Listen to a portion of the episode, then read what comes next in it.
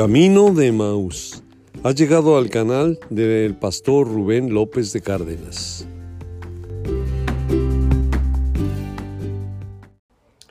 Destruyendo el pecado. Sexta parte.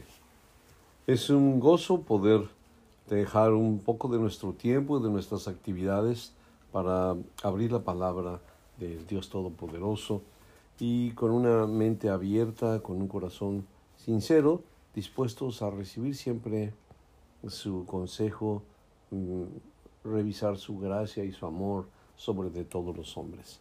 Nuestro tema ha sido, ¿verdad? De, esta es la sexta parte, la sexta entrega de Destruyendo el Pecado. Sería muy fácil, si fuera posible, ¿verdad? Sería muy fácil dar una lista, eh, dar una fórmula de cómo destruir el pecado. Pero la destrucción del pecado no es así, no es una fórmula, no es una conducta, es el resultado de conductas. El destruir el pecado es una consecuencia, no es la acción misma. Para destruir el pecado tenemos que no hacer pecado, porque de otra manera ya nació el pecado, como dice la escritura, lo concebimos, nació, y lo que hacemos con él. Ya no se puede, como hacen las mujeres hoy, abortar. No se puede, sino ya lo traemos encima y nos ha marcado, ha tomado de nuestra vida, ha ensuciado nuestra alma y nos ha puesto en una, una postura de derrota delante de Dios. Hemos sido vencidos. El pecado nos vence. Así que no puedo tener una lista de, eh, le ponemos a A más B, le ponemos un poquito más de sal y con este brebaje vamos a destruir el pecado. ¿Verdad que no es posible? Sino solo revisando los, las faltas, los errores que han cometido los hombres en el, en el ah, pasado y lo revisamos de las Sagradas Escrituras porque ah, de ahí nosotros no vamos a intervenir en el juicio. El que hizo el juicio de si pecaron o no es nuestro Dios que dejó escrito tal situación en la escritura. Y nosotros solo revisamos lo que ellos hicieron para, de una manera, eh, tomar medidas preventivas y no caer en el mismo problema. Entonces, para destruir el pecado, tenemos que no hacer pecado, ¿verdad? Entonces, por eso me están, han de notar que eh, todo el mundo puede estar esperando que yo dé una fórmula ¿verdad? Pero no, lo que estamos es analizando de qué manera pecamos, de qué manera podemos tropezar. Hemos, debemos de evitar dar esos pasos. Vamos a ver eh, una porción eh, un poco difícil, fuerte, porque hay de pecados a pecados. Tampoco quiero dar la clasificación porque la escritura ya nos dice, ¿verdad? ¿Cuál es el peor de los pecados que podemos cometer? Pero hay pecados que van en contra de nuestro Dios, que en realidad todos van en contra de Dios. Cuando pecamos, infringimos la norma que Él nos dio. Y si fuera un padre y nos hubiera dejado algo de responsabilidad, hicimos lo que Él dijo que no hiciéramos. Nos hemos comportado de manera reprobable. Entonces todos los pecados nos ponen eh, en una posición desfavorable delante de Dios. Pero hay unos que verdaderamente lo irritan más a Él, porque Él es un Dios celoso, celoso. Es una de las cosas que debemos de cuidar. Así que podríamos decir que vamos a clasificar de pecados a pecados, ¿verdad? Faltarle al Eterno, yo creo que es de lo más doloroso, triste y peligroso. Así que vamos a abrir nuestras sagradas escrituras en el libro de los jueces, en su capítulo 10. Jueces capítulo 10. Vamos a ver del verso 6 en adelante. Jueces 10, 6 en adelante. Tenemos que involucrarnos un poquito en la historia, ¿verdad? Y después lo analizaremos. Pero los hijos de Israel volvieron a hacer lo malo ante los ojos del eterno Dios.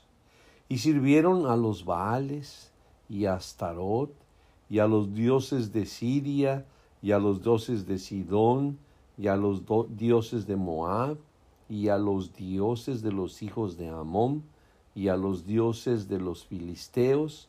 Ya me cansé de decir cuántos dioses. Es increíble a todos estos dioses.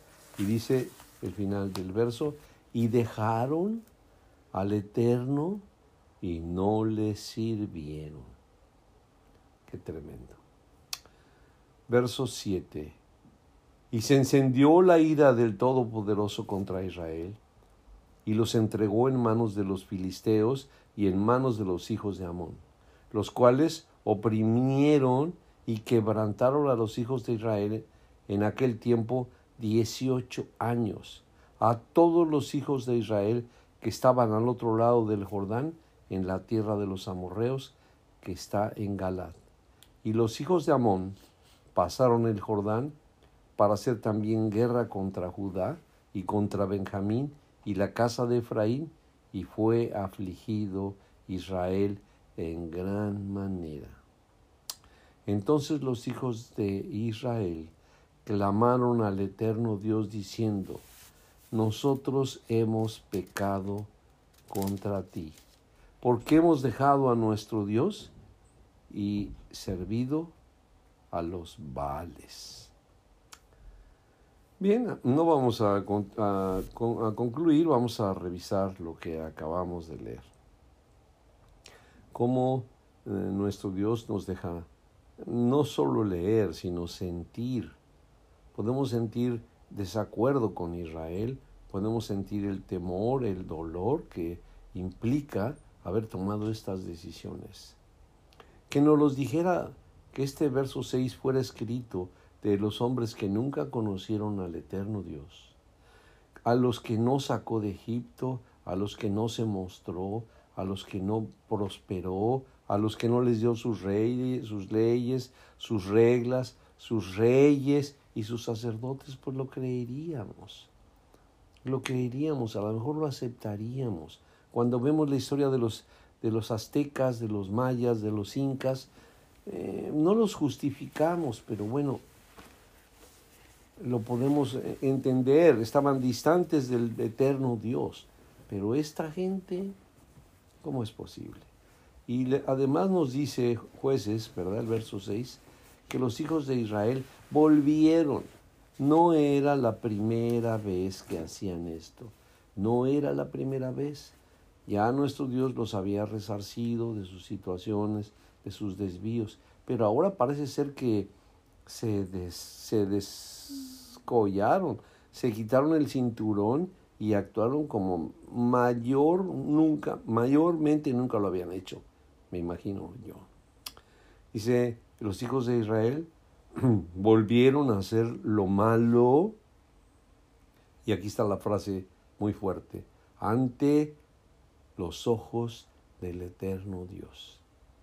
Ante los ojos. Pudieron hacer lo malo, o sea, se portaron mal, hicieron todos los pecados que ustedes se puedan imaginar. Pero aquí que nuestro Dios está diciendo que lo hicieron delante de sus ojos, delante de sus ojos, nos, nos implica esto que de alguna manera era un reto a Dios. Era un reto a Dios. Imagínense que un marido engaña a su esposa, ¿verdad? Y ella, él esconde las cosas, nunca se da cuenta. Pero si él le pasea al amante ante sus ojos, ante sus ojos, es otra cosa. Estamos en otros niveles. Y aquí es lo que está diciendo nuestro Dios. Esto lo hicieron delante de mis ojos. ¿Cómo es posible? Pues sí, porque le rindieron culto a los Baales. Miren, a los Baales y a Astarot. Vamos a ver esto de Astarot. Y a los, dios, a los dioses de Siria. Estos dios, dos dioses eran de Siria. En los Baales caray, si los analizamos, nos revuelve el estómago estas clases de dioses y estas prácticas que tenían, tremendas. Astarot, y este es un hombre mujer, ¿verdad? Que hasta el día de la fecha, fecha de hoy se le rinde culto y pleitesía, igual a los vales, lo que sabemos de todas las degeneraciones y locuras que hacen los diabólicos, le siguen adorando a los vales y a Astarot principalmente. La podríamos reconocer, si pudiéramos vernos, les enseñaría fotos para que puedan ver que todavía está presente en los cultos del mundo de hoy. A los dioses de Sidón, no nos dice quién, a los dioses de Moab, sabrá Dios quiénes son esos seres, a los dioses de los hijos de Amón, a los dioses de los filisteos. Pero lo peor de todo, y dejaron al Dios Todopoderoso y no le sirvieron. Por eso dice que lo hicieron delante de sus ojos. Hay un recorte, un pedazo que hace una descripción de Astarot. Eh, se los voy a leer, aunque no estoy de acuerdo conmigo mismo con esto, pero dice, este, este demonio infernal es representado simbólicamente como una mujer desvestida que se pone alas y sus manos y sus pies están representados por un dragón. Delante posee unas segundas alas con plumas que guardan debajo de las principales. En su cabeza lleva una corona que la adorna y en su mano tiene agarradas una serpiente y está montada encima de un lobo o un perro con alas de dragón. Igualmente, señalan que emana una pestilencia repugnante. Le, fascina a esta ser conversar sobre el derribamiento de los ángeles y sostiene que su eh, despido del reino de Dios fue indebido, pero asegura que llegaría, eh, llegará el día que tendrá el gusto de dominar el mundo como el rey de las realezas. Eso es lo que de verdad el enemigo ha estado enseñando siempre, cuáles son sus intenciones. Por eso fue arrojado del cielo, porque quería sentarse a dominar el mundo en el trono de Dios. Este ser tan repugnante y las cosas que se saben que hacen los del culto, los hombres que sabían de Dios, los que lo habían visto, lo que tenían la historia vívida de las cosas que Él había hecho por ellos, se van contra los ídolos que demandan la vida de sus hijos, de sus doncellas, de ellos mismos. Lo que no pidió Dios a los hombres, los hombres se lo dan a estos dioses. ¿Qué tenía en la cabeza Israel? ¿Qué le pasó? ¿Qué le pasó? Pero si alguien nos viera eh, antes, cuando pecamos, cuando no conocíamos, a lo mejor muchas cosas similares hicimos porque aunque no matamos, no sacrificamos, pero hacíamos cosas a los ídolos que eran representantes, ¿verdad?, del demonio y que a Dios lo iban a irritar. Todos los muñecos, todas las estatuas, como dice nuestro Dios, los hombres creen que le están dando culto a Dios y es a los demonios. No lo digo yo, lo dice nuestro Padre Celestial. Verso 7 y se encendió la ira del Todopoderoso contra Israel. ¿Cómo no podía hacer eso? Es lógico. Y les los entregó en manos de los, filisteos, de los filisteos y en manos de los hijos de Amón, los cuales oprimieron y quebrantaron a los hijos de Israel en aquel tiempo por 18 años. Ah, soportaron 18 años esta situación, eran esclavos eran, eh, em, les robaban, los, los atacaban de día y de noche y por 18 años no voltearon sus ojos, no se inclinaron, no buscaron al Dios de los cielos que los, que los rescatara. Y todos los hijos de Israel que estaban al otro lado del Jordán, en la tierra de los amorreos que está en Galat, todos ellos sufrieron los, lo mismo, sufrieron lo mismo. Y dice el verso 9, y los hijos de Amón pasaron el Jordán para hacer guerra contra Judá, contra Efraín y, contra la casa de Benjamín. Y fueron afligidos en gran manera. También aquí vemos la misericordia de Dios. Han pecado tremendamente y no los destruye, no les hace lo que a Sodoma y Gomorra. Los manda a que los aflijan, a ver si en esa aflicción voltean sus ojos y corrigen sus caminos. Y sí sucede, pero parece ser demasiado tarde. Verso 10. Entonces los hijos de Israel clamaron al eterno Dios diciendo, nosotros hemos pecado contra ti, porque hemos dejado a nuestro Dios vivo, ¿verdad? Y servimos a los Baales. Y el Eterno respondió a los hijos de Israel, ¿no habéis sido oprimidos de Egipto, de los amorreos, de los amonitas, de los filisteos, de los de Sidón, de Amalek y de Moán? Y clamando a mí, ¿no os he librado de sus manos? Ya lo habían hecho otras veces, han clamado, yo los he librado de sus manos. Ahora, ¿por qué esperaron hasta 18 años? ¿Mm? Estamos tan involucrados cuando estamos perdidos en nuestros caminos. Somos capaces de sacrificar nuestra vida y a nuestros hijos. ¿Cómo voltear los ojos a Dios? Entre más peca el hombre, más dificultad tiene de voltear a Dios. Y es cuando debería de ser lo contrario. Pecamos, tirémonos al suelo de rodillas e imploremos la misericordia de Dios. Entre más pecamos, más deberíamos de buscar. Si nos alejamos tantito, ya perdimos, ya perdimos. Dice nuestro Dios, no cuando clamaron, yo los libré de sus manos, verso 13, mas vosotros me habéis dejado. Yo no a ustedes, ustedes me habéis dejado y habéis servido a dioses ajenos. Dice nuestro Dios, por tanto, yo no os libraré más. Qué tremendo. No tenía que decirlo gritando. No tenía que ah, decirlo rápido. Con que lo dijera, yo no os libraré más. Yo tenía esto antes cuando yo me enojaba con un hijo, actuaba de la manera más calmada posible.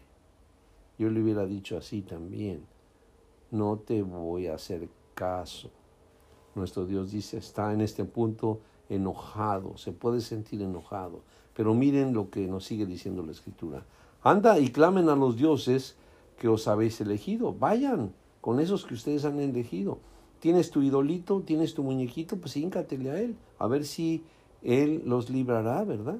Eh, que os libre ellos en el tiempo de vuestras aflicciones. Si no crees que Dios te puede librar, pues híncatele, híncatele al muñeco, o ve tras lo, como lo hacen otras religiones, tras el buey, tras la vaca, tras las hormigas, tras los ratones, y adórenlos a ver si ellos los pueden librar de la aflicción.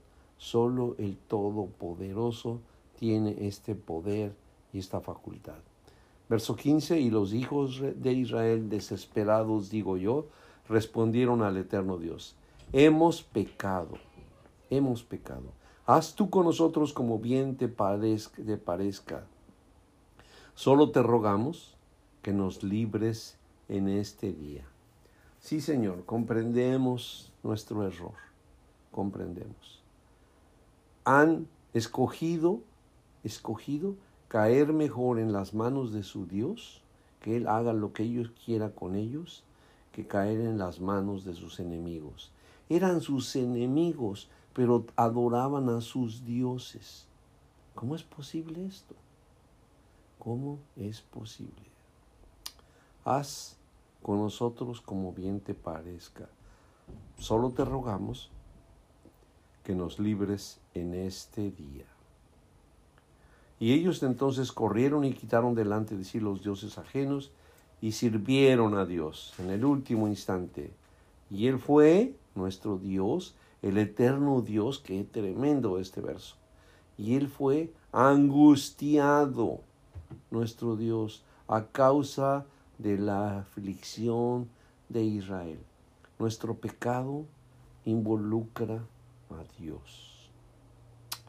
Padre del cielo, no fueron mis padres, no fui yo, no fueron mis hermanos, pero eh, En verdad duele el corazón ver cómo estos hombres voltearon sus ojos distantes de ti, Señor, y se fueron a adorar a, las piedras, al palo, al yeso, a la pintura, y sacrificaron sus hijos, sus hijas, Señor, y su vida misma delante de tu presencia. Pero al ver que no obtenían nada con estos dioses que ven, que no ven, que tienen ojos y no ven, que tienen oídos y no oyen, Señor, tienen que regresar a ti, tienen que regresar a ti. Conociendo la historia, vemos que tu misericordia se vuelve a despertar y los vuelves a ropar y vuelves a levantarnos, a levantarnos de la destrucción que nosotros mismos hemos creado. Perdónanos, Señor, perdona a tu pueblo Israel, y tus promesas están vigentes todavía, porque habiendo hecho lo que hicieron, todavía, Padre, los encontrarás al final del tiempo, por tu inmensa misericordia. Gracias, Padre, que nos muestras tu corazón, en el nombre de tu Hijo, nuestro Redentor. Amén.